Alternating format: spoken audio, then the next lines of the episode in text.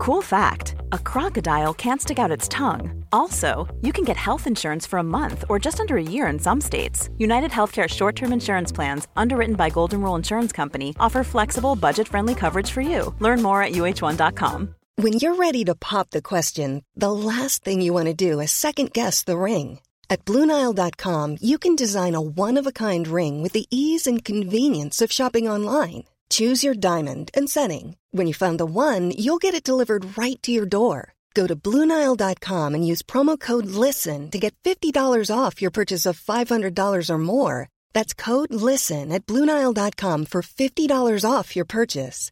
Bluenile.com code LISTEN. Ryan Reynolds here from Mint Mobile.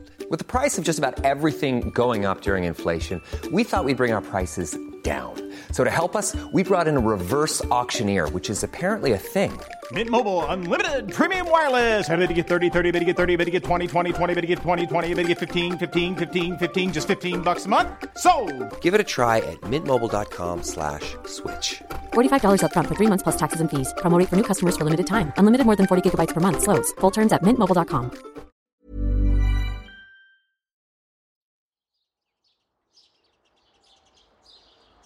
Was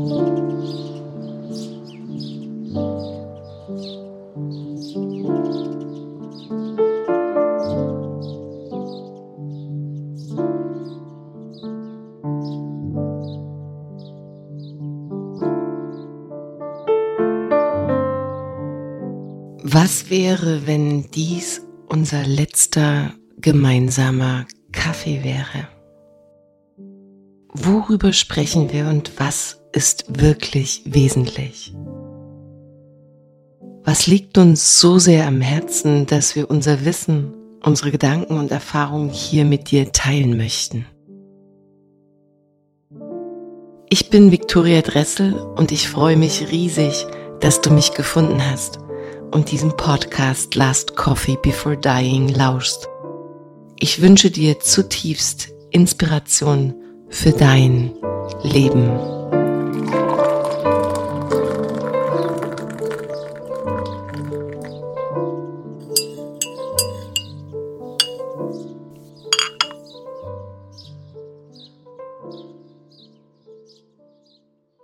Lieben guten Morgen. Ich habe heute die Ehre, bei einem Menschen zu sitzen, den ich, wie ich mir ausgerechnet habe heute Morgen, jetzt tatsächlich seit 20 Jahren kenne oder wir kennen uns seit 20 Jahren. Ich war damals in Italien, habe dort studiert und durfte dich kennenlernen. Diese, dieser einzige Mensch, der plötzlich Deutsch sprach und äh, mir das Gefühl von Heimat geben konnte in dem Moment, als ich so ein bisschen lost war zu Beginn meines Aufenthaltes in Italien, aber dazu vielleicht später noch mehr. Ich sitze jetzt mit dir heute hier in Wien in deiner entzückenden Wohnung und wir hatten gestern schon die Möglichkeit, über alles Mögliche zu sprechen und jetzt entsteht mehr oder weniger vielleicht ein Konzentrat aus der Begegnung, die entsteht, wenn wir davon ausgehen, dass es unser vielleicht letzter Kaffee ist gemeinsam. Ich habe dich also als Gast eingeladen, bin ganz, ganz glückselig, mit dir heute ins Gespräch zu kommen zu Last Coffee Before Dying. Um die Zuhörer, Zuhörerinnen mitzunehmen, vielleicht magst du ein paar Gedanken zu Beginn teilen, wer du bist, woher du kommst, damit wir uns erstmal ein Gefühl davon machen können, wer da eigentlich noch hinterm Mikro sitzt. Und dann schauen wir mal, wo uns die Reise hinträgt. Ähm, ich bin ein bin halbe Österreicherin und halbe Italienerin, halbe Süditalienerin und ähm, habe in dem Sinn äh, keine eindeutige Identifikation, beziehungsweise wenn man sagt, ich bin sowohl als auch das, dann ist das eine Identifikation.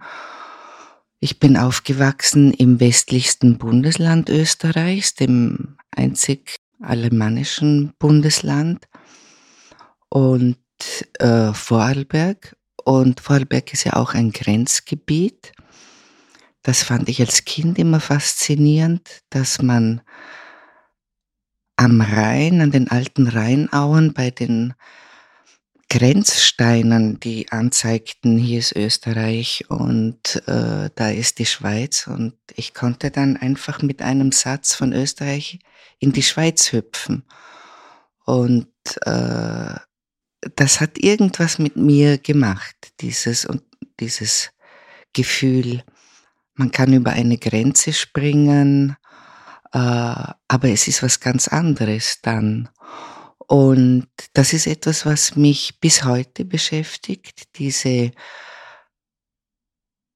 Unterschiede und Ähnlichkeiten zwischen Kulturen. Und ähm, ja, das, ähm, das ist etwas, das mich sicher bis zum letzten Kaffee begleiten wird diese Auseinandersetzung mit Grenzen oder die, ähm, die Realisation, dass es da noch was anderes gibt. Ne? Also Kulturen, hast du gesagt, faszinieren dich oder die Unterschiedlichkeit auch der Kulturen.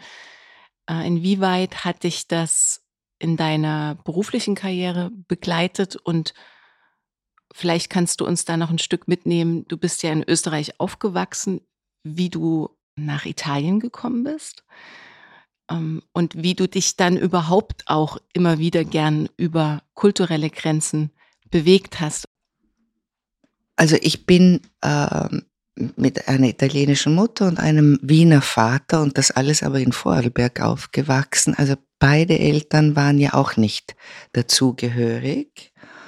Und ähm, dieses nicht wirklich dazugehören man hat immer so ganz eine zarte Außenseiterrolle äh, gehabt, die einem besonders als jungen Menschen, als Kind nicht, nicht, äh, nicht gefallen hat, weil da möchte man so sein wie die anderen und äh, möchte einfach dazugehören. Aber mm, also meine, meine wirkliche Heimat war, waren eigentlich, das habe ich mir erst als Erwachsener so überlegt, waren meine Eltern, mit denen ich beide leben leider nicht mehr, ja sehr, immer noch sehr verbunden fühle, weil bei ihnen war die Welt so offen. Mein Vater hat sich für alle möglichen Kulturen interessiert. Ähm, die Eltern haben mir als Kind schon, haben uns, meinem Bruder und mir schon Italienisch beigebracht. Und dieses Bewusstsein, es gibt immer noch etwas anderes. Es gibt eine Grenze. Wenn man darüber geht, gibt es noch was anderes. Es gibt eine Sprache, wenn man die lernt, äh, dann öffnet sich eine andere Welt. Und äh, und ich glaube, das ist mein Lebensbegleiter. Und dahingehend habe ich auch meine Interessen und mein Studium gerichtet. Ich habe mich immer sehr für Geschichte, Philosophie und Kunstgeschichte interessiert und ähm, habe eben auch dahingehend meine Recherchen, die bleiben einfach, das ist bei mir ein Lebensthema.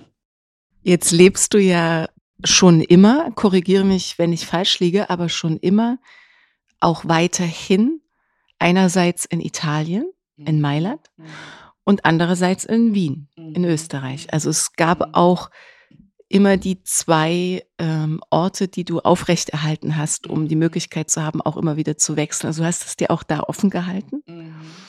Ähm, und wenn man mit dir in den Austausch kommt, was ich sehr, sehr schätze, äh, spüre ich auch immer wieder, wie sehr beflügelt und im Kontakt du tatsächlich auch mit deinem Umfeld bist. Also es ist nicht nur so, dass du hier wohnst und dein, dein persönliches Leben natürlich lebst, aber dass du immer wieder auch in Kultur eintauchst und Kultur reflektierst. Mhm. Und ich habe dich damals äh, kennengelernt, das hat mich sehr äh, beeindruckt und das habe ich auch so noch nie erlebt, dass ich in der Konversation mit dir dreisprachig unterwegs war. Also Simonetta bringt zwischendurch dann mal auch einen englischen Satz, dann äh, sprichst du neuerdings mit Alexa ne, auf Italienisch. ähm, dann kommt was Italienisches und dann eben die deutsche Sprache, die uns vor allem verbindet, weil das meine Muttersprache ist. Ähm, was würdest du sagen heute? Also du lebst hier und dort. Warum, warum ist das so? Warum ist das so, dass du zwei Heimatorte weiterhin für dich mhm. ermöglicht hast? Also was glaubst du, warum du so gewählt hast? Manchmal tun wir ja auch Dinge aus einer Natürlichkeit heraus, ohne darüber nachzudenken. Aber das wäre die Frage, warum hast du das gemacht? Und wie nimmst du die Welt heute wahr? Was hat sich verändert zum Thema kulturelle Grenzen an den zwei Orten, an denen du dich immer wieder aufgehalten hast?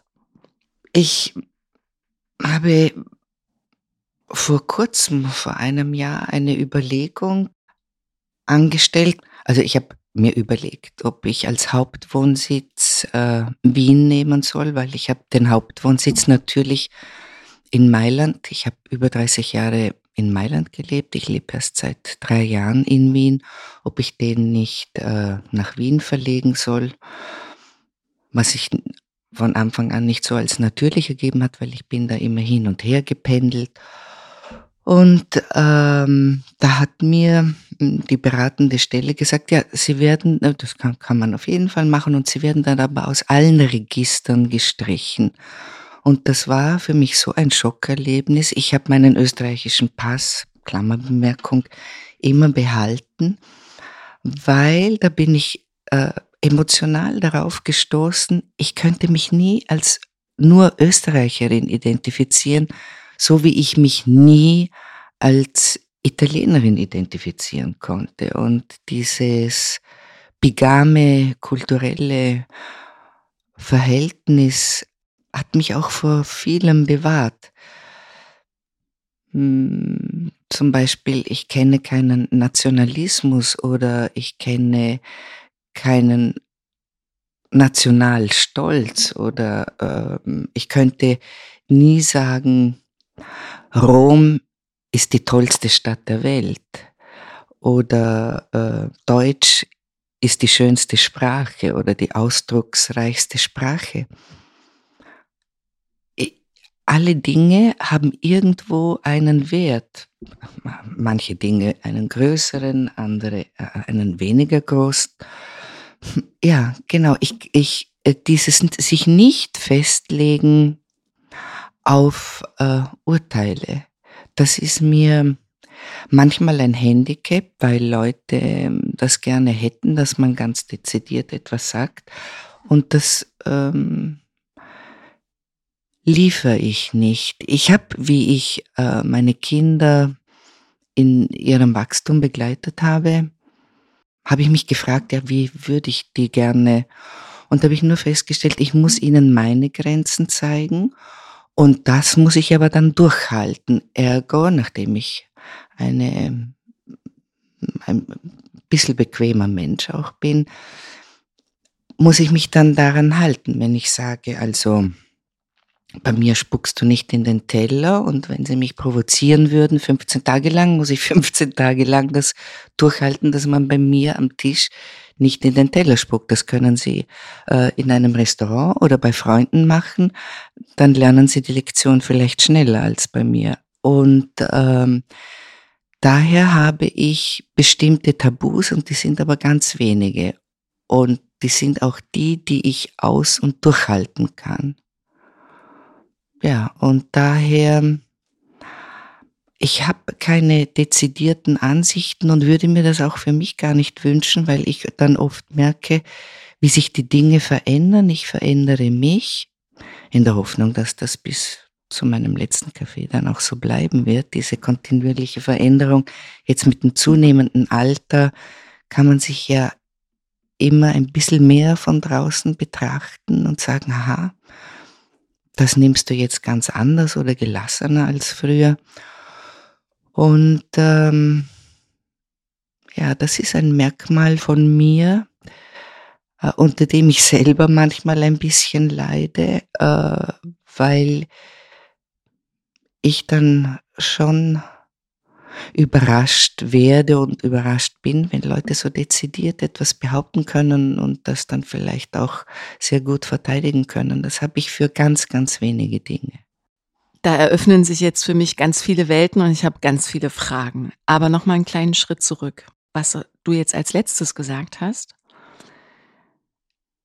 passt ja im Grunde auch zu der Beschreibung deiner Person, wie du dich nicht zum Beispiel zu einer Kultur dazugehörig fühlst. Mhm.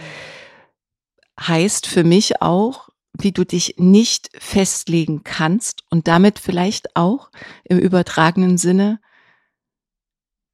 dich das so stark auch geprägt hat, dass du das selbst auch in, ja, in bestimmten Perspektiven dieser Welt auch nicht zugelassen hast, eine Meinung zu vertreten, weil du weißt, es gibt ja immer noch hinter der Grenze auch noch eine andere Perspektive. Also es hat dich so sehr geprägt, dass dich das ja irgendwie wahrscheinlich dann bei anderen Menschen triggert, wenn sie denn so festgelegt sind. Mhm. Da wollte ich was dazu sagen. Also ich bilde mir natürlich schon Meinungen, weil das ist, sind ja so wie die, äh, wie das Geländer im Leben.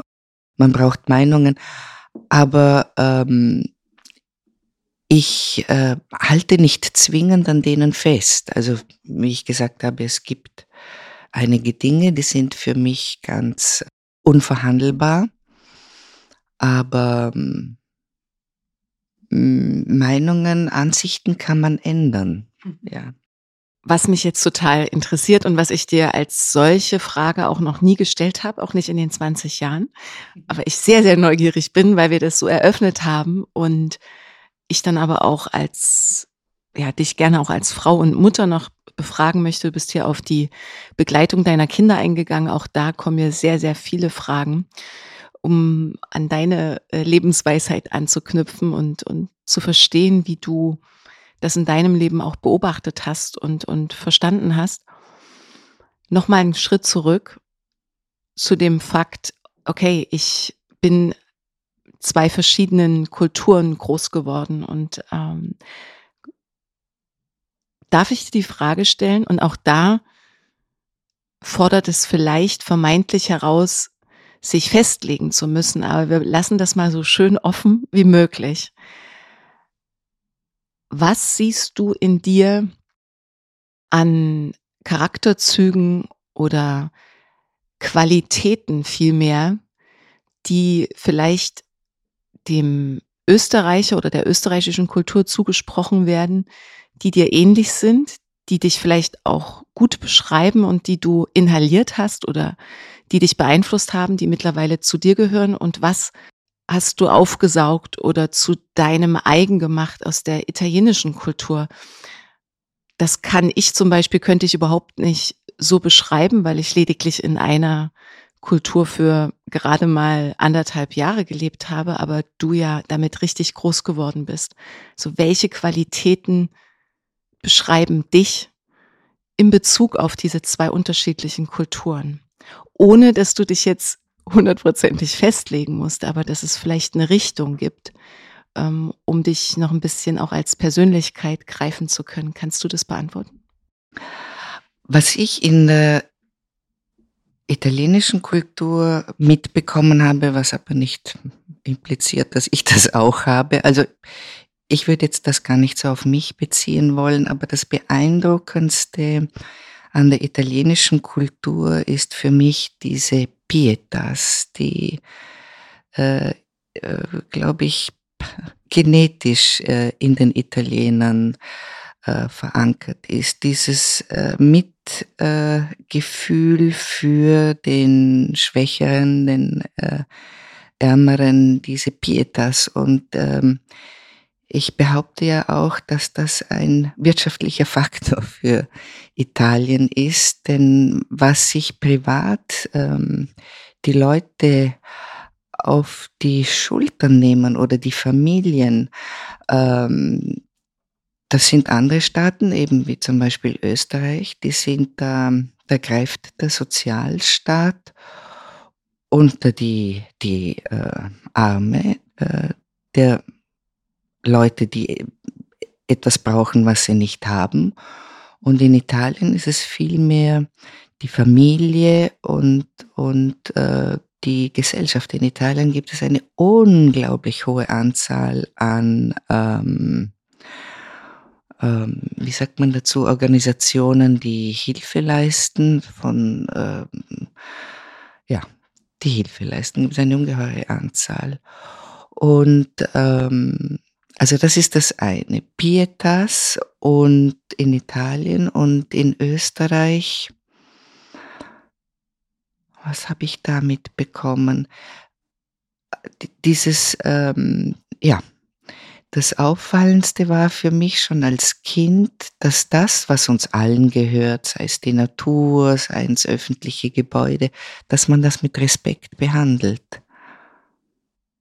Da kann ich mich erinnern, da war in der äh, Volksschule der allererste Ausflug meines Lebens und die Lehrerin hat gesagt, bevor wir am nächsten Tag da loszogen in den Steinbruch in Hohenems, hat sie gesagt, ja, und ihr nehmt jetzt alle ein Säcklein mit, wo wir dann unsere Abfälle, Eierschalen, Bananenschalen hineingeben. Das hat sich bei mir eingeprägt und äh, also da kann man jetzt vom Kleinen auf ein bisschen was Größeres schließen, aber das sind jetzt so dieser Respekt vor dem Allgemeinen, Allgemeingut, äh, das äh, fand ich immer sehr eine Lakune in der italienischen Kultur und diese fast genetische Pietas der Italiener auf den der Staat ja auch baut, weil da muss der Staat nicht liefern, was die Italiener privat liefern. Und das ist unglaublich. Okay, das waren jetzt zwei Qualitäten oder zwei Merkmale, die das jeweilige Land beschreiben. Und ich würde sagen, es waren zwei sonnige Merkmale. Was würdest du behaupten, was wiederum die Italiener mehr lernen müssten? mehr zulassen müssten? Also was fehlt aus deiner Sicht, äh, aus deiner europäischen Sicht ja vielleicht? Und was fehlt den Österreichern? Also was macht uns vielleicht auch bewusster, menschlicher? Ich weiß nicht, mit welchen Werten du ähm, da arbeitest, aber was kritisierst du an dem jeweiligen ähm, Land, wenn ich das fragen darf? Das sage ich als erstes Auweh. Also was ich für sehr schwierig halte, ist, dass die Italiener eine eigene Form vielleicht äh, von Nationalismus haben. Äh, ich behaupte ja immer, Italien ist eine Insel. Also außer dem Meer gibt's ja noch das Alpenmeer. Da gibt's ja so schöne Landkarten. Wenn dann der Alpenkamm äh, mit den Schneespitzen gemalt ist, dann sieht das wirklich so aus wie eine Insel. Und die Italiener haben für mich, für mich muss ich sagen, so ein insulares ähm, Gebaren. Ähm, da gibt es ja wenige Grenzüberschreitungen, nicht? Da muss man über die hohen Berge äh, äh, klettern oder ähm, über, über die Meere fahren. Und sonst sind sie ja immer für sich und ähm, haben so eine Hassliebe äh, ihrem Land gegenüber. Also der italienische Bürger ist ja politisch sehr autonom. Was ich so bewundere, ist, äh, wenn er da ohne Regierung oder mit einem Regierungswechsel nach dem anderen zurechtkommt ähm, und sich immer nach Helden sehnt, die aber selten auftauchen, ist aber so eine gewisse Nabelschau das ist natürlich genau gegensätzlich dem, womit ich äh, meine Jugend verbracht habe, so wie ich aufgewachsen bin. Und das stört mich. Also ein falscher Nationalismus und immer die Berufung auf das, was sie geleistet haben, das ist natürlich ungeheuerlich, das wissen wir alles, was sie an Kultur dem Abendland geschenkt haben, aber aber man kann sich nicht immer auf Vergangenes äh, berufen.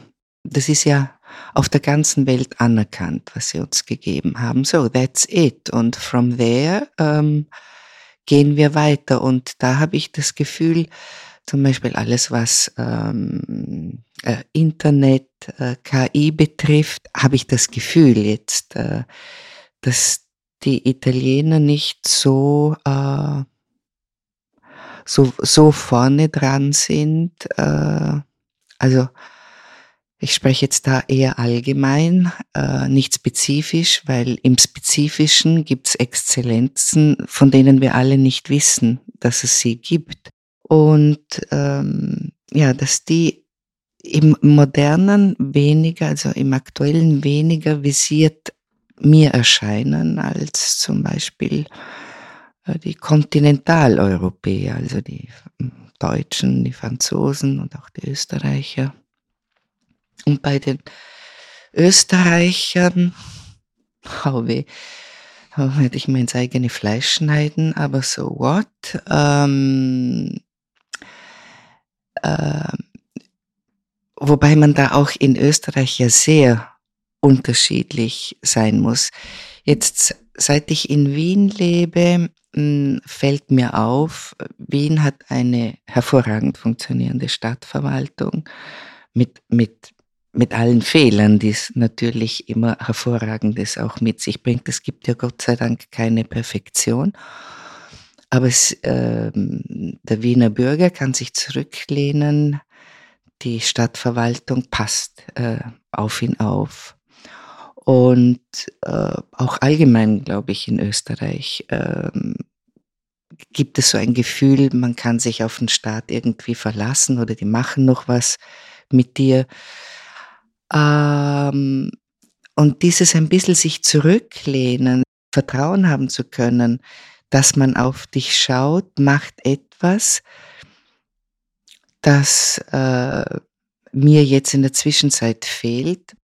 Also man ist irgendwie ähm, innerlich nicht, äh, nicht so aufgestellt, äh, wie ich das jetzt zum Beispiel bei den Italienern feststelle. Die, die sind croquer le doigt, sagen die Franzosen. Also die, die, die greifen sofort auf eine Situation zu, wenn, äh, wenn man was, was, was machen muss. Die sind so viel reaktionsschneller und jetzt beziehe ich mich mehr auf Wien, weil in Vorarlberg bin ich ja aufgewachsen und die, die Leute sind sehr hands-on.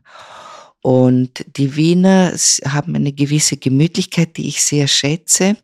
Aber es gibt Situationen, wo äh, Gemütlichkeit einfach ein No-Go ist. Und da frage ich mich, ja, Herrschaft noch einmal, ähm, ähm, das gibt's nicht, dass man da nicht sofort reagieren kann, eingreifen kann. Ja. Okay, jetzt hast du gesagt, ne, du bist Historikerin. Da würde mich interessieren, bevor ich die größere Frage in Bezug auf die Welt stelle, weil das ist natürlich etwas, was ich eine Historikerin fragen möchte, aber äh, möchte ich erstmal gerne verstehen und noch besser verstehen, was dich bisher am allermeisten beschäftigt hat äh, aus historischer Sicht, mit welchen Themen du dich beschäftigt hast äh, in deinen ganzen Jahren und was so vielleicht, wenn man es in eine Überschrift packen könnte, was so dieses Hauptthema war, was dich immer wieder auch entzünden lassen hat? Wenn es das gibt. Vielleicht gibt es auch mehrere Themen. Ja, ja, ganz sicher. Es gibt, es, es gibt mehrere Themen. Ich, ich bin neugierig und, und interessiert und, ähm, und komme immer von einem Thema ins andere, weil äh, die Dinge hängen dann alle äh, zusammen. Das ist das Faszinosum. Du begibst dich auf ähm, eine Scholle, die treibt dich irgendwo hin und dann landest du auf etwas, das dir dann gar nicht so unbekannt ist und also diese Synergien ähm, zwischen, zwischen Kulturen und zwischen Menschen, wo man glaubt, da ist gar nichts äh, vorhanden, was einen bindet, das stimmt nie. Und genauso wie es nicht stimmt, dass wir sind ja alle gleich, das stimmt auch nie. Und ähm, warum ich Geschichte so interessant finde, das ist so eine Art kulturelle Psychoanalyse. Äh, für mich ist es sehr wichtig zu verstehen, wo stehe ich gerade, nicht nur in meinem Leben, sondern in diesem Gesamtkontext. Also man kann natürlich sich herausnehmen, aber der Gesamtkontext ist ja dann immer interessanter. Also wo stehe ich gerade, woher komme ich, ähm, was hat die Kultur mit mir, mit uns gemacht und ähm, also historische Begebenheiten, äh, Ereignisse, also dass die Geschichte mir erzählt, wo, wo bin ich heute, wo stehe ich heute im Sinne aber ich als wir, als eine Gesellschaft, als ein Staat, um die Gegenwart zu begreifen. Das, ich finde das, find das sogar fundamental. Ähm, und mit Geschichte ähm, lernen, kennenzulernen, meine ich jetzt nicht nur Daten, Fakten, sondern das in einem übergreifenden Kontext zu kapieren. Was haben historische Ereignisse mit unserem momentanen Zugehörigkeitsbewusstsein, Nationalbewusstsein, Staatsbewusstsein gemacht? Und dann kann man, äh, wenn man eine Ahnung hat, aus welcher Vergangenheit man kommt, kann man kann man vielleicht leichter Zukunftsvisionen oder Projektionen herstellen. Ja. Ich habe zwar von einem Freund den Satz gehört, man lernt nie aus der Geschichte, wobei dazu definieren wäre, ja was äh, lernt man nicht aus der Geschichte? Vielleicht meinte er damit, das habe ich ihn eigentlich noch nie gefragt, Vielleicht meinte er damit, man lernt nicht aus der Geschichte, dass man nicht dieselben Fehler wiederholt. Könnte ich jetzt gar nicht beantworten oder fällt mir auch im Moment kein Beispiel ein, wo man gelernt hätte. Aber ich bin mir sicher, dass man aus der Geschichte ähm, sich mehr Fragen, äh, was ist heute mit uns los, beantworten kann. Also das Davon bin ich äh, ganz, ganz fest überzeugt, ja. Wir erklären uns aus der Geschichte unserer Gegenwart, die uns jetzt gerade heute im 21. Jahrhundert vor so vielen, so, so vielen Fragen stellt, nicht? Wir haben ja eine, äh, einen ungeheuren Reichtum an Ereignissen erlebt. Äh, ich habe immer ein bisschen eine historische Sicht auf die Gegenwart, weil ich da kann ich gar nichts dagegen machen, mir immer vorstelle, wie lese ich das heute in fünf oder in zehn Jahren? Äh, so bekomme ich ein bisschen Distanz äh, von der Gegenwart und, ähm, und ähm, versuche mir da eine, die eine oder andere Erklärung zu geben. Übrigens, vor kurzem habe ich mir gedacht, mein Gott, ohne mein Zutun, ich bin 1956 geboren, ich habe ohne mein Zutun ein derartig ereignisreiches Leben bis jetzt geführt. Also äh, von der Einführung äh, des Internets. Da habe ich noch ein wundervolles Bild. Da waren wir in den Vereinigten Staaten und wir hatten einen Computer und da sind wir ins Internet, in die National Library äh, nach Washington. Da waren mein Mann und ich am Abend allein, die Kinder waren schon im Bett. Wir haben uns da in so einem Halbdunkel hingesetzt und dann ging's los. Da war noch der Bildschirm mit äh, blauen wie Schreibmaschinenschriften und ach, das, das war ein, ein aufregendes Erlebnis.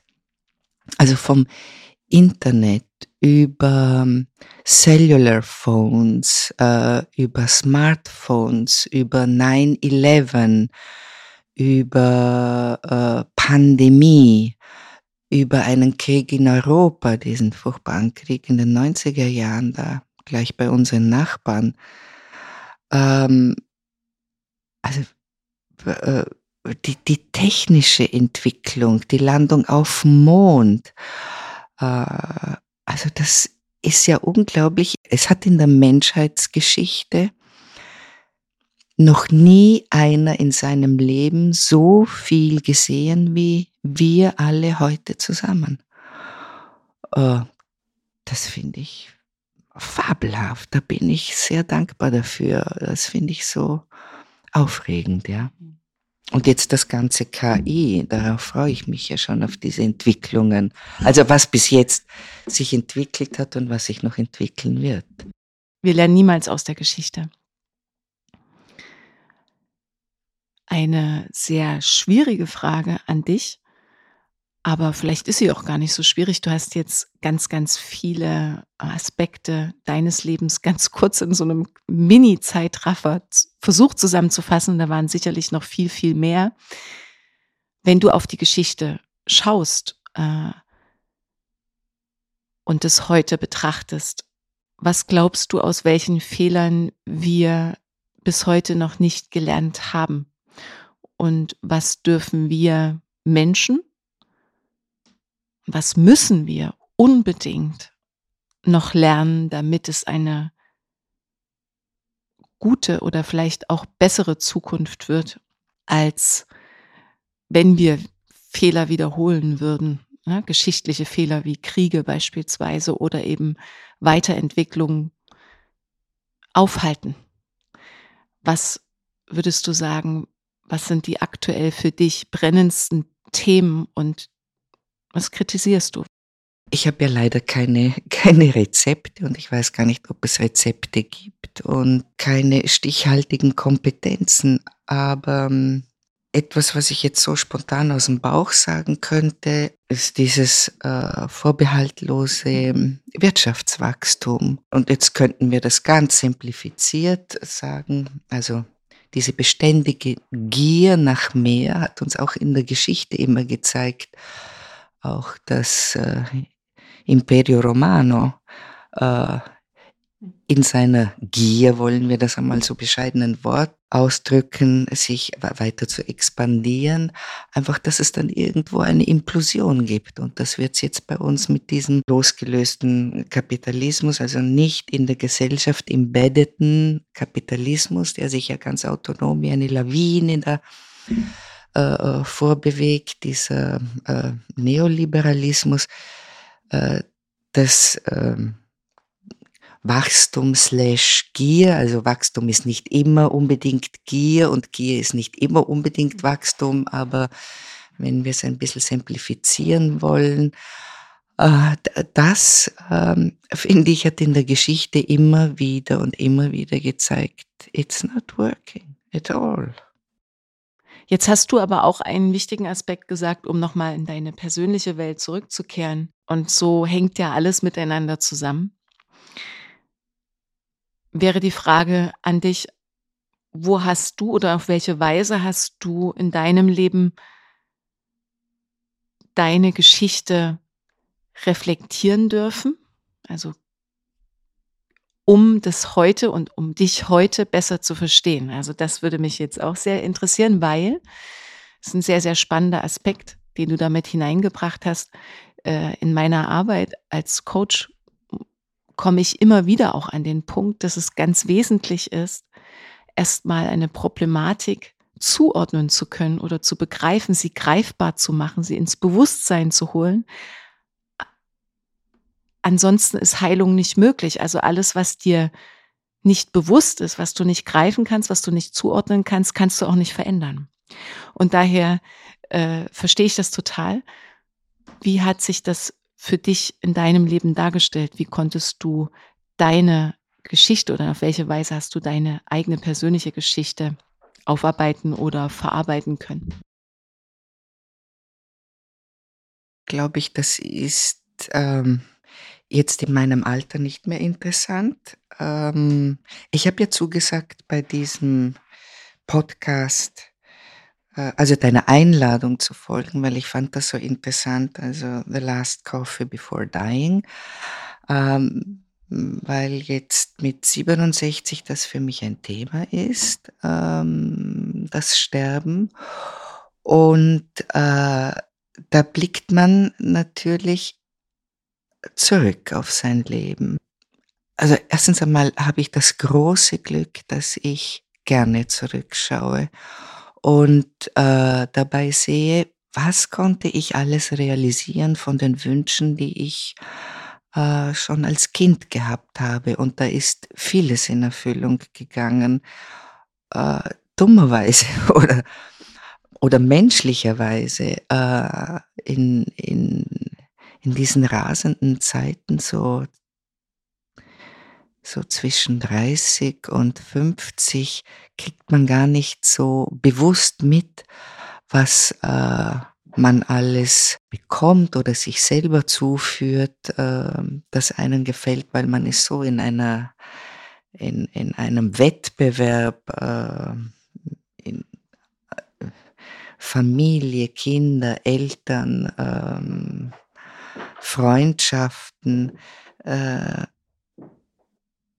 also jetzt rückblickend sehe ich mir das alles an und denke mir, mein Gott, wie schade, dass das eine oder andere mir nicht so in seinem äh, Wert so bewusst erleben konnte. Das ist übrigens etwas, was ich versuche ab und zu meinen Kindern zu, zu sagen, innezuhalten.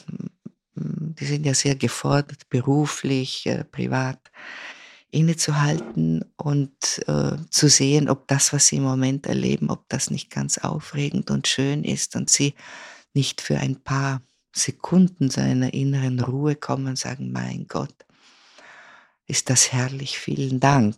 Mhm.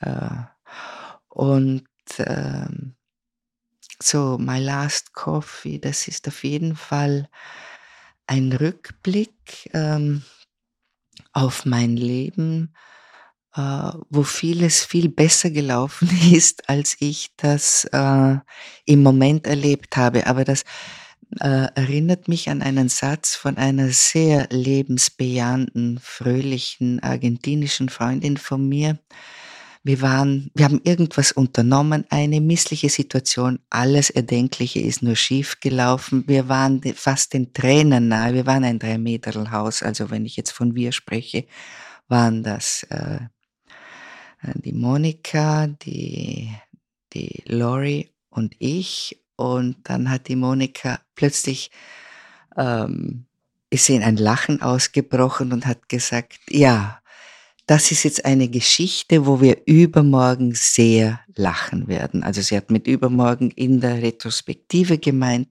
Und das war dann tatsächlich so. Es hat äh, also mehrere Monate äh, gedauert, bis wir äh, diese missliche Situation verdaut hatten. Aber es war dann tatsächlich so. Und jetzt habe ich diese tolle Möglichkeit auf mein Leben in Fröhlichkeit und Dankbarkeit zurückzublicken. Also das ist was Wunderbares. Und überhaupt Dankbarkeit fällt mir jetzt ein. Das ist ein Gefühl, das ich in einer Tiefe erst vor kurzem erlebt hatte. Ich hatte da einen, einen scheußlichen Sturz gemacht mit erheblichen Konsequenzen, äh, gelähmter Arm, äh, Nervenschmerzen und, ähm, und das alles äh, kurz vor der Covid-Zeit keine Rehabilitation machen können, weil da war alles im Lockdown und so. Und ich weiß nicht, ähm, ich war dankbar für das alles, äh, für die wunderbare Betreuung im, im Spital, äh, meine Familie immer am Telefon, ich war in Wien, die Wohnung war noch nicht fertig und es hat dann aber alles irgendwie sich in sein, in dieser Notdürftigkeit, äh, hat dann aber alles sich so eingefädelt. Ich, auf jeden Fall lange Rede, kurzer Sinn. Ich wurde so überspült von einem Gefühl der Dankbarkeit. Da habe ich, also so tief habe ich das nicht, äh, noch nie in meinem Leben empfunden. Und das war, äh, das, das ist von der Vibration her so heftig wie ein ganz ein tiefes Liebesgefühl, also dieses Dankbarkeit. Und das hat mich so getragen und das trägt mich jetzt nach wie vor. Also äh, was mir alles im Leben ähm, erspart wurde. Ich habe meine Eltern nicht zu früh verloren. Ich bin in einer Demokratie äh, aufgewachsen. Äh, es gibt keine Hurricanes. Ähm, ich habe nie einen schweren Verlust erlitten. Es ging eben nur um kleine, kleine oder auch ein bisschen narzisstische Sachen. Aber äh, meine Kinder sind gesund und das sind jetzt Dinge, die ich ähm, so sehr äh, genießen kann. Und wie gesagt, diese Dankbarkeit dafür, das trägt mich weiter und ähm, ja. Hm. Das war jetzt gerade ganz schön, dir so ähm, zu lauschen. Äh, Dankbarkeit habe ich jetzt so verstanden in deinem Bericht oder in deiner Beschreibung, erfährt man ganz besonders dann, wenn man sich darüber bewusst wird, wie gut es einem geht. Mhm. Und äh, vorangegangen jedoch ein, ein, ein, ein Momentum oder ein, ein, eine Situation, die erstmal schmerzlich ist. Der Fall, der Sturz war ja nichts Schönes, ne? wenn man das jetzt bewerten müsste. Es war erstmal mhm. äh, kein schöner Umstand. Und aber innerhalb dieses, dieses Unfalls und dann der Folgen, die du dann auch ja ausheilen durftest, und mhm. es war ja keine Sache, die innerhalb von drei Tagen erledigt ist, hatte ich dieses hatte ich dieses Gefühl ähm, erreicht. Zwei Fragen. Die erste, du hast vorhin gesagt, es gibt jetzt diese Retrospektive. Wann würdest du sagen, du hast auch zwischen 30 und 50 Jahren ähm, das auch so in deinem Alter kurz geframed oder da dem einen Rahmen gegeben wird, zu sagen, dann ab 50 fängt man an, zurückzuschauen. Wie lange hast du in deinem Leben eher nach vorn geschaut? Jetzt ist dir eine Retrospektive auch wichtiger vielleicht oder wesentlicher? Das wäre die erste Frage. Und zweite Frage, trotz dieses Gefühls der Dankbarkeit, das ich dir an der Stelle ja nicht nehmen möchte, wäre trotzdem für mich ein wichtiger Aspekt, wenn du zurückguckst auf dein Leben und dir viele Dinge erspart worden sind, gab es ja dennoch auch für dich Krisen und, und schwere Momente. Mhm. Was war für dich aus, der, aus dem Rückblick das Schmerzhafteste, was du ähm, als Frau, als Mutter, ähm, als Mensch erleben musstest? Das mit aufs Leben zurückschauen, ähm, eine kleine Korrektur, war nicht mit 50, sondern das hat so ab 60 angefangen, weil mit 50 war ich noch so mittendrin mit Kinder, mit Mutter. Ähm, ähm, aber es interessiert mich nicht, was äh, schmerzlich war in meinem Leben. Es interessiert mich nicht mehr, ich weiß es. Der einzige, weil es ist davon, glaube ich, nichts mehr, ich kann da nicht mehr äh, zugreifen auf diese seelischen Unbefindlichkeiten, die mich jahrelang äh, zum Teil fast auch gequält haben ich habe das jetzt nicht mehr. Es gibt aber einen Schmerzen, einen Schmerz, den ich noch habe. Der Vater meiner Kinder, mit dem ich ja immer noch verheiratet bin, äh, ja, dass wir, also dass wir unsere Beziehung nicht weiterführen konnten. Wir leben getrennt. Äh, wir haben eine Art von Freundschaft. Wir sind sehr äh, verbunden durch diese Kinder, die unser höchstes Gut sind. Da sind wir also sehr, da sind wir ident, also die Kinder und diese Familie, die wir als solche immer äh, behalten haben. Und äh, wir sind auch füreinander da, mein Mann und ich. Ja, also das, äh, we failed. Oder vielleicht, ich weiß nicht, irgendjemand hat einmal so nett zu mir gesagt, du, es gibt ganz einfach äh, Beziehungen oder Ehen, die nur eine Zeit lang dauern können und dann that's it, it's done. Aber was ich sehr schön finde, ist, dass äh, der Carlo und ich sehr verbunden sind und der eine auf den anderen noch schaut. Ja, über die Entfernung hinweg, man ist immer, die Gedanken sind immer wieder, auf, dass es ihm gut gehen möge und ich bin ganz sicher, dass es ihm auch so geht. Ja, also das ist, das ist ähm, jetzt der einzig schmerzliche Punkt, der geblieben ist. Es ist so schade, dass man das nicht, äh, dass wir es dann irgendwann einmal nicht, mit, nicht mehr so miteinander konnten, dass wir die Ehe, dass wir uns getrennt haben, ja.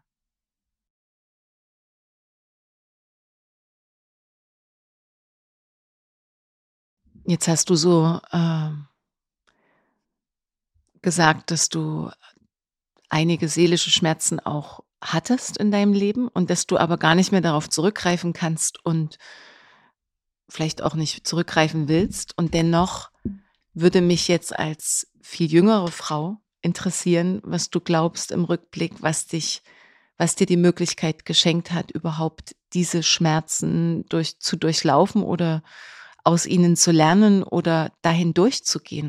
Wie hast du das gemacht? Also es gibt ja verschiedene Episoden auch im Leben, ne? Und es gibt Höhen und es gibt Tiefen. Und ähm, ich möchte jetzt nicht auf den, auf den dunklen Seiten ähm, hängen bleiben, aber das interessiert mich schon, weil du einfach ja für dich jetzt auch beschrieben hast, dass du in diesem Frieden angekommen bist, dass du viele Themen gar nicht mehr, ja, es erschüttert dich nicht mehr, es, ist, es macht nichts mehr mit dir. Das ist wie, als wärst du hindurchgewachsen und konntest einen Frieden finden. Ja? Was glaubst du, wie hast du das geschafft? Also das habe ich ganz bestimmt nicht allein geschafft. Ich habe ähm, relativ früh mit äh, Psychotherapie begonnen und äh, also eingedenk meiner binären kulturellen Herkunft. Ich habe ähm, ich sehr schnell kapiert, es gibt nicht die Psychoanalyse, wie es auch nicht den Psychoanalytiker oder Psychologen gibt, der alles für dich äh, löst. Ich habe äh, viele verschiedene Arten von Therapien kennengelernt. Die eine hat mich mehr, die andere hat mich weniger angesprochen. Ich habe mehrere Therapeuten kennengelernt hatte das Glück, immer qualifizierte, immer auf qualifizierte Leute äh, gestoßen zu sein. Und ich habe auch gemerkt, dass jeder Therapeut eine, einen Schwerpunkt hatte, was sich aus, auch aus seiner Geschichte bedingt. Also wie gesagt, es ist alles relativ. Und ich habe von jedem Therapeuten was mitbekommen. Und irgendwann einmal hat hatte ich für mich die Erkenntnis, man löst mit Therapie keine Probleme, äh, wobei jetzt Probleme ein sehr allgemeiner Begriff ist, aber wir können es, glaube ich, dabei belassen. Aber ich bin bei jedem Anzeichen, wie, Jesus Maria, jetzt hat der Giulio diese eine Veränderung oder die Fiammetta hat jetzt dieses Problem und ich wusste nicht, wie lösen.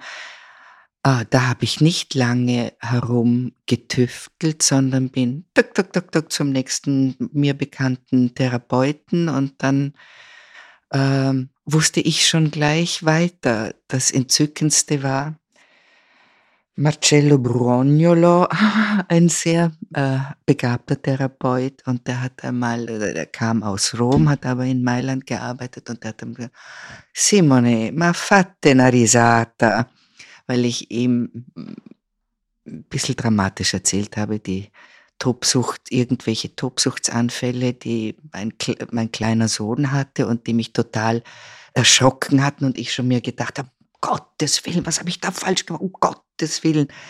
Weil es ist natürlich dann einerseits gibt es ja ein Handicap, wenn man Therapie macht, dass man dann so viel weiß, um sich zu verunsichern und aber viel zu wenig weiß, um sich zu beruhigen. Und der therapeutische Satz von Marcello war, Simonetta, jetzt lach einmal darüber, nimm die Dinge nicht so ernst. Ah, das war ja köstlich.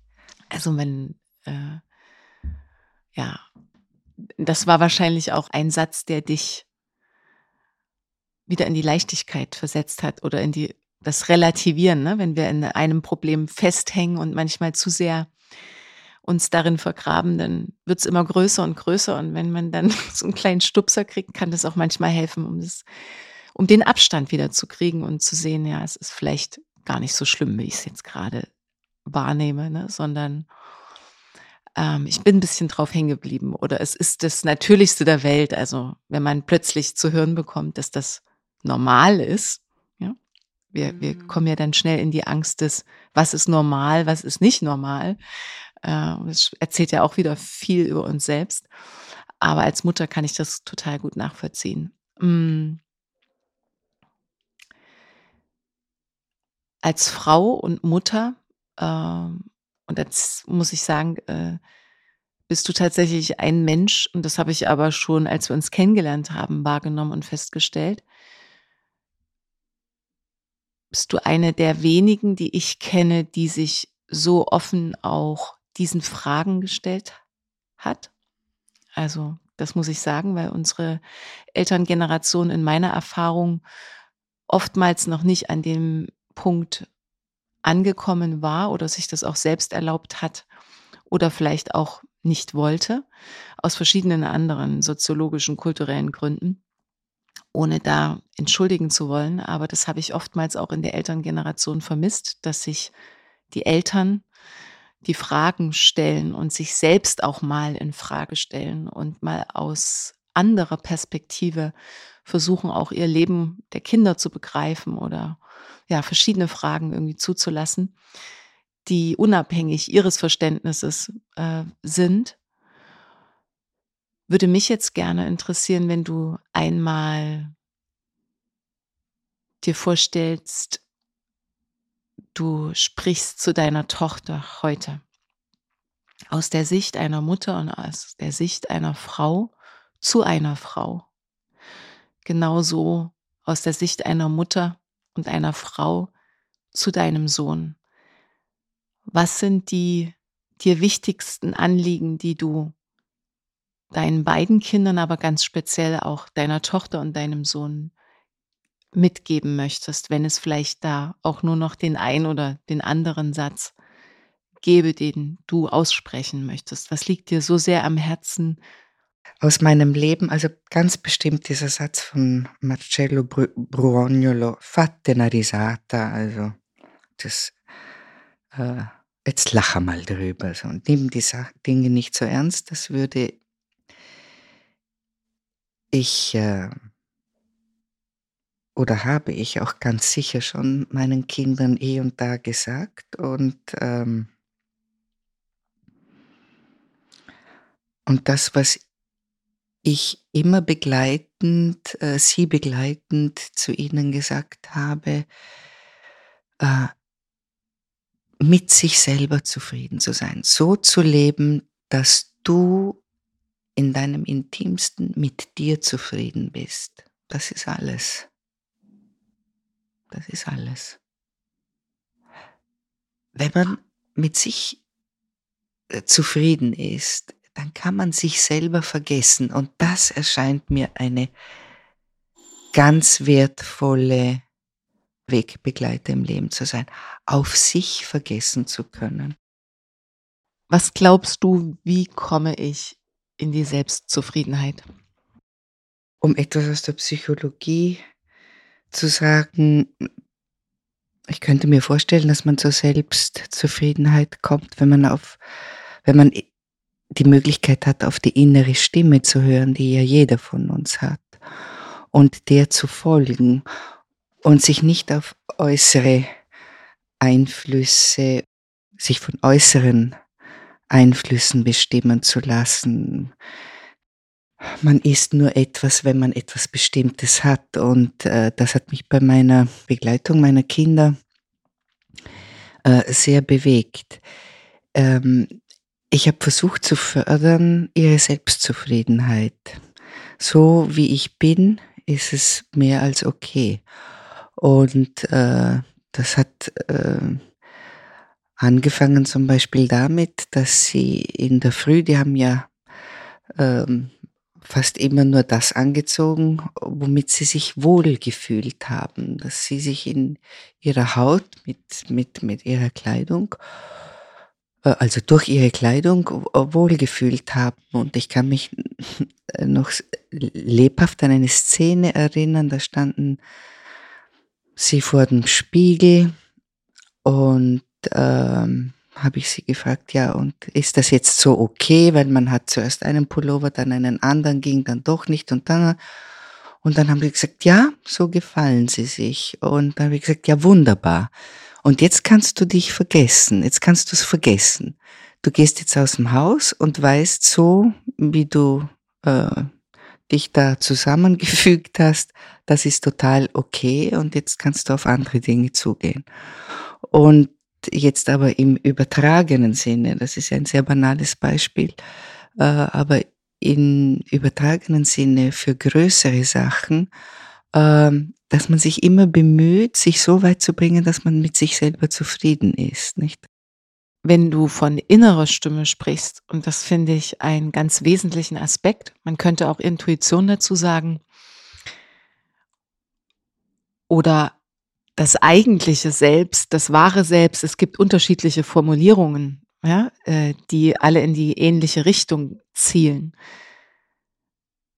Wann weißt du, dass es nicht dein Verstand ist, sondern dein Herz, beziehungsweise wann weißt du, dass es deine Stimme und nicht die Stimme eines anderen? Woran machst du das fest? Gibt es da Hinweise, kleine Mini-Tools? Woran registrierst du, dass das wirklich deins ist? Ah, das. Ah, jetzt erzähle ich dir eine kleine Geschichte und ähm, weiß aber nicht, ob das deine Frage. Äh, es ist inhärent zu deiner Frage, aber ich weiß nicht, ob das deine Frage vollständig beantwortet. Ich habe einmal die Erfahrung gemacht, dass es eine, dass es eine, ich bin für drei Tage in ein Kloster gegangen, habe mich aber, das war der allererste Klosterbesuch meines Lebens und habe mich aber davor äh, ein bisschen gefürchtet, ähm, weil ich mir gedacht habe, mein Gott, also drei Tage in der Reklusion und äh, äh ich sehe meine Kinder nicht, ich äh, kann nicht in die Berge gehen, als ob mein ganzes Leben jetzt in diesen drei Tagen äh, äh, sich verändern würde und ich, ich, ich habe dann dies und jenes nicht. Auf jeden Fall, ähm, das Faszinierende war, ich trete über die Klosterschwelle und warte äh, so in einem kleinen Empfangsraum und da bekomme ich plötzlich ein inneres Bild und das kann nur vom Herzen kommen. Ähm, das hat zu mir gesprochen in der Art, du, äh, du lässt überhaupt nichts draußen vor der Klostertür, das für dich unerreichbar ist. Du trägst das ja alles schon in dir. Du verlierst ja nichts, indem du dich zurückziehst. Und das war ein irres Aha-Erlebnis. Ich möchte da gar nicht so viel hinzufügen, außer dass ich sagen kann, dass wenn ich Dinge empfange und die innere Stimme in mir spricht oder mein Herz spricht, dann sind diese Informationen, die da kommen, sehr schnell da und im Grunde unbestreitbar. Selbst wenn dann später der Verstand manchmal gerne noch nachfragen will, anfängt zu zweifeln oder so, aber die Herzensanliegen sind, die kommen einfach in einer anderen Geschwindigkeit. Ich habe das Gefühl, dass der Körper sowieso und auch diese Herzensintelligenz so viel schneller sind als der Verstand. Und das ist so, wenn wir da wieder in den Kontakt kommen und uns erlauben, dieses Erstgefühl immer lauter werden zu lassen. Also im Sinne von, dem darf ich vertrauen oder ich lass mich jetzt mal davon wirklich führen und vertraue weniger dem Verstand, was ich glaube, unsere Gesellschaft sehr, sehr viel besser kann und versteht, dann könnte man auch auf diese Weise so die innere Stimme stärken, so in meinem Verständnis. Ähm, das fällt mir noch dazu ein, ohne dass ich jetzt deine Geschichte da, dass sich das widerspricht. Ne? Äh, ah, das kommt mir gerade, wenn du von innerer Stimme sprichst, Intuition. Ich sitze jetzt gerade hier und ähm, es ist mittlerweile hell und ich schaue so auf diese, dieses Haus hier gegenüber und es schneit gerade. Äh, ganz eigene Stimmung. Wenn man so in die Retrospektive geht und an einem Punkt jetzt kommt, an dem ja man vielleicht viel häufiger auch, das hast du vorhin auch erwähnt, die Zeit und die Muse hat, innezuhalten und nochmal zu erinnern auch. In Anbetracht dieses Rahmens unseres Podcasts stellt sich für mich ganz oft auch immer wieder die Frage, und das stelle ich ganz oft auch Menschen sehr gerne, gibt es noch in deinem Leben etwas, das Gefühl hast, da ist noch was offen. Daraus ergibt sich für mich die Frage, welchen Konflikt in deinem Leben hast du noch nicht gelöst? Gibt es noch etwas, was du bereinigen möchtest? Gibt es noch irgendwo eine offene Schleife oder einen sogenannten offenen Loop? Was mich in den letzten äh, Jahren sehr beschäftigt hat, das ist eine Geschichte aus dem Alten Testament, und zwar die Geschichte vom Vater mit drei Söhnen und jedem Sohn gibt er, die, gibt er eine Währung mit, die Talente. Das ist ja auch eine antike Währung. Und, ähm, und sie sollen sich nach einigen Jahren wieder bei ihm melden und er möchte sehen, was sie damit gemacht haben. Also der erste Sohn gräbt die Talente ein, damit sie nicht verloren gehen. Der zweite Sohn äh, macht sich damit eine schöne Zeit, gibt das ganze Geld aus. Und der dritte Sohn, der vermehrt das Geld. Durch Arbeit und Investition, Ankauf, Verkauf. Und dann kommen sie eben alle nach Hause, dann wissen wir eh, äh, was dann da war. Und ähm, der eine kam mit nichts nach Hause, der andere, der es eingegraben hat, der kam mit derselben Summe wieder nach Hause, die er weggetragen hat. Und der dritte hatte das verdoppelt, verdreifacht. Ich habe auch Talente geschenkt bekommen und die habe ich noch nicht ganz verwendet. Und ähm, ich möchte unbedingt ähm, diese noch verwenden. Und das ist das Einzige, was ich noch offen habe. Welche Sehnsüchte zerren noch an deinem Herzen oder zerren an deinem Herzen? Also ich habe noch den, den großen Wunsch äh, und die Sehnsucht, noch andere Länder und andere Kulturen äh, kennenzulernen. Und ähm, ich hätte da auch so eine Bucketlist. Äh, ja, das ist, das ist noch so eine Sehnsucht. Äh, und ähm, was mich dabei äh, äh etwas bedrückt, ist, dass ich da nicht so leichtfüßig äh, wie, wie der Hermes mit seinen geflügelten Sandalen äh, das machen kann. Danach sehne ich mich noch, so bevor ich meinen letzten Kaffee äh, trinken äh, werde, dass ich noch mehr von dieser schönen Welt sehen kann. Denkst du schon oder wie oft, wenn ja, denkst du schon darüber nach, wie viel Zeit dir noch bleibt?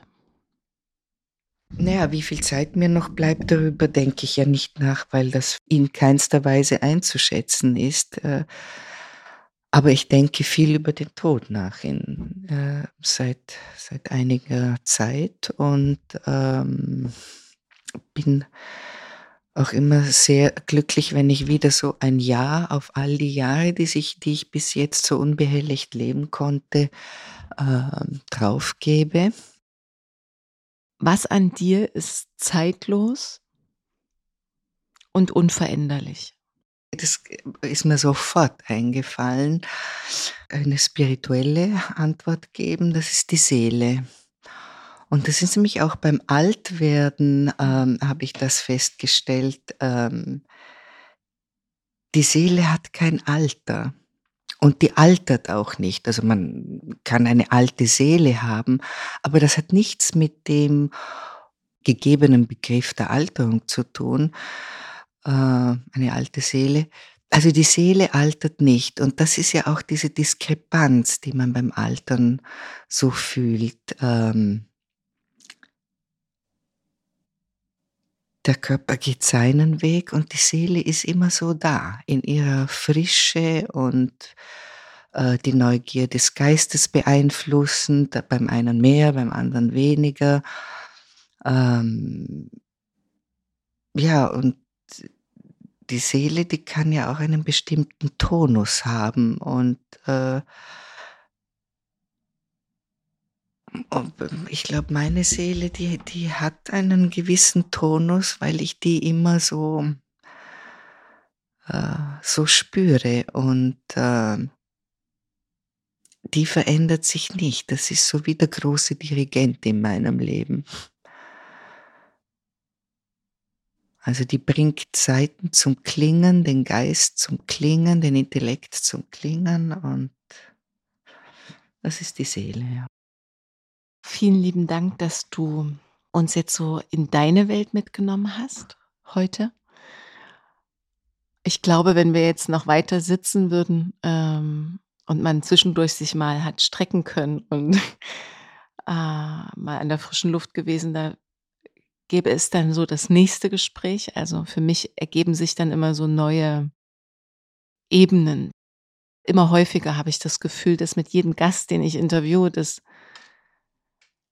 wir irgendwie nie am Ende sind, auch wenn dieses Gespräch auch ein Ende haben sollte und ähm, ja in dem Kontext von Last Coffee Before Dying auch hat.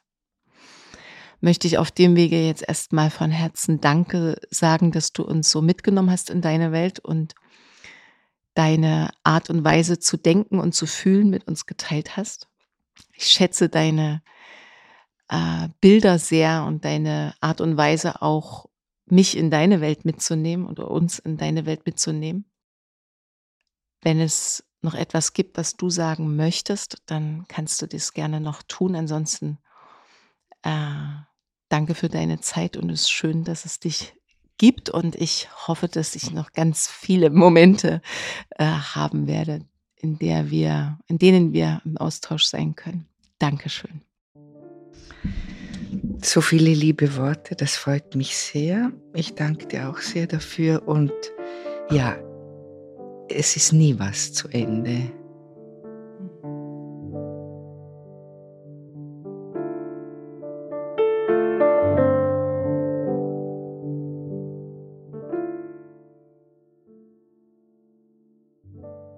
Ich hoffe sehr, dass dir dieser Podcast gefallen hat und dass du Inspirationen und Erkenntnisse für dich mitnehmen konntest.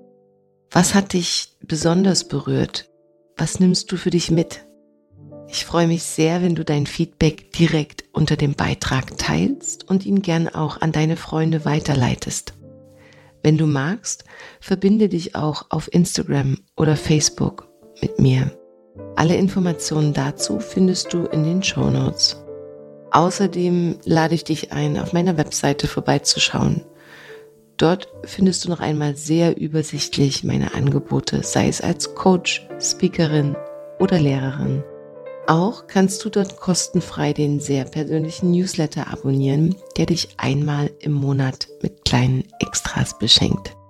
Ich freue mich sehr, dass es dir deine kostbare Zeit wert war, hier mit mir zu verweilen und von ganzem Herzen wünsche ich dir ein großartiges Leben und bis zum nächsten Mal.